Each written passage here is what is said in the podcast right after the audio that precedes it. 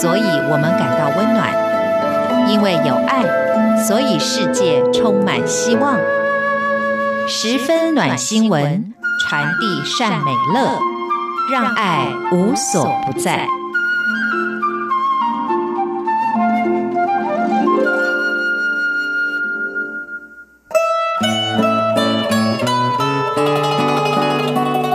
亲爱的朋友，欢迎您收听今天的十分暖新闻，我是朱佳琪。在啊、这次的九天的农历春节假期当中，佳琪生了一场病。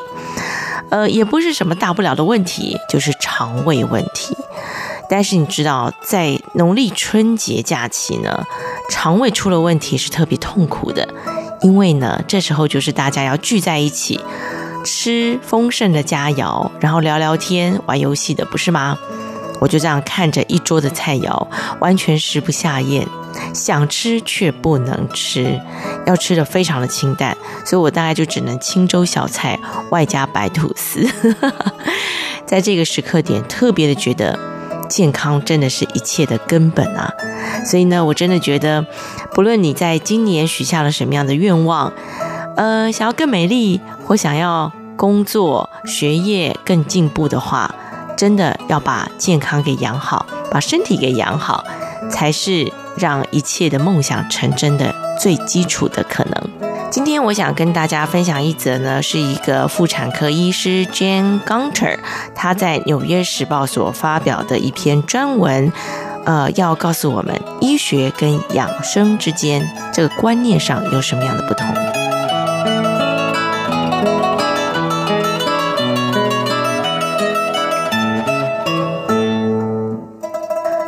医生说，养生跟医学是不一样的哦。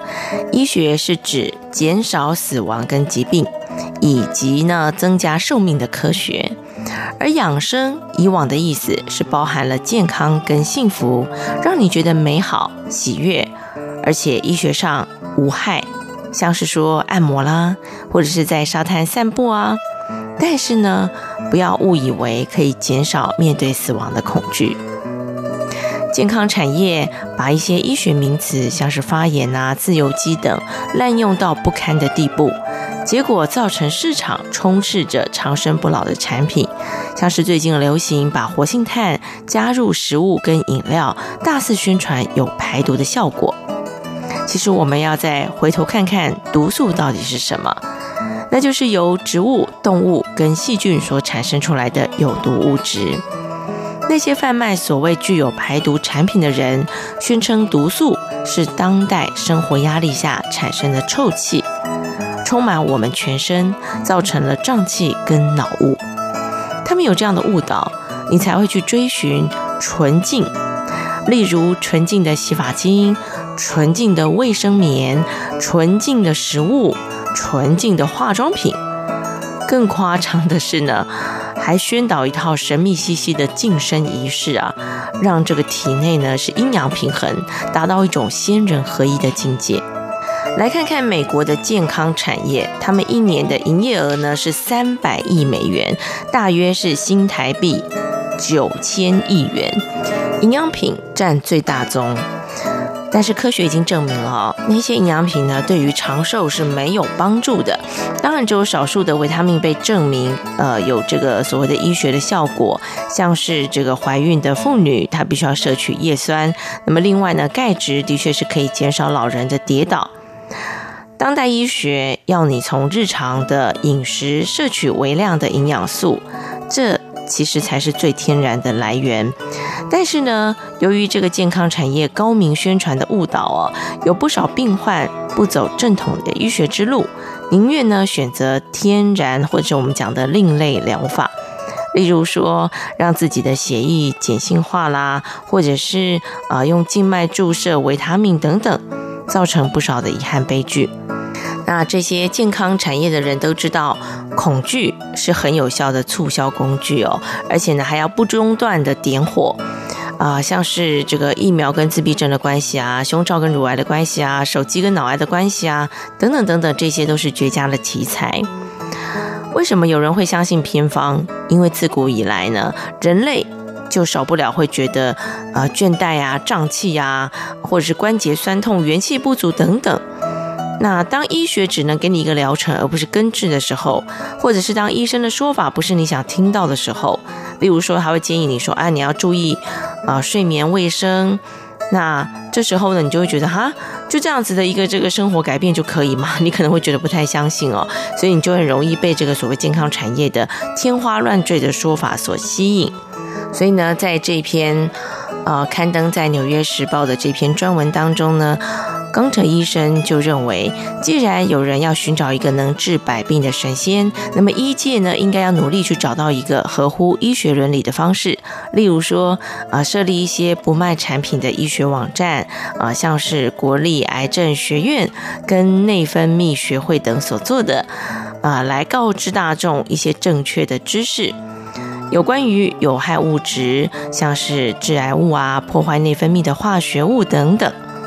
所以呢，在这个文章当中，很重要的就是要提醒大家，在医学上所定义的疾病哦，跟这些所谓的医疗产业或健呃呃养生产业、哦、所提到的，其实不尽然相同。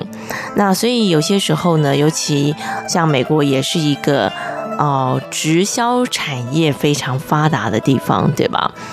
那当然有很多是因为在美国或者是在其他的一些国家，呃，在看医生的时候，并没有像在台湾有所谓的健保制度，所以看个医生真的是花费非常非常的大哦。所以大家宁愿就去相信说，好，我可能吃一些健康食品，或者是用一些所谓的另类疗法，就可以做一些治疗了。其实我自己也是有这样的一个心态，每次都觉得生了一个病呢，要进医院。这件事情就让我觉得痛苦无比，因为在医院里头，那就是一个你知道感觉不是太好的一个地方哈，你就会觉得我好像有病了，我要来治病了。所以呢，我宁愿真的有时候会想想说，哎，反正就是小问题啊，我们吃吃什么营养品就好了啊，或者是采用什么样的自然疗法就好了。但是呢，呃，虽然呢，在这个过程当中哦。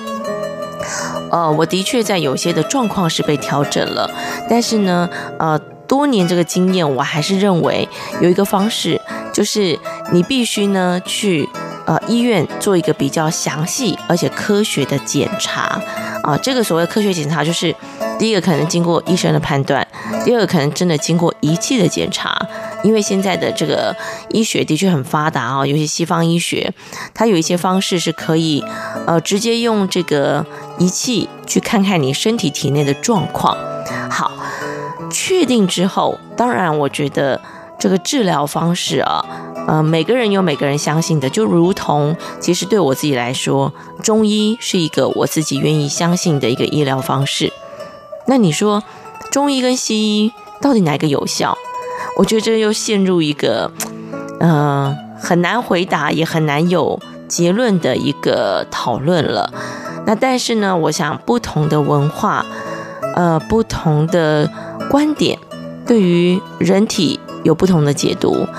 所以呃，这个部分呢，我觉得也不至于说，哦，你一定要采取什么样的一个治疗方式。只是我觉得，如果有这种进步的医学，可以借由。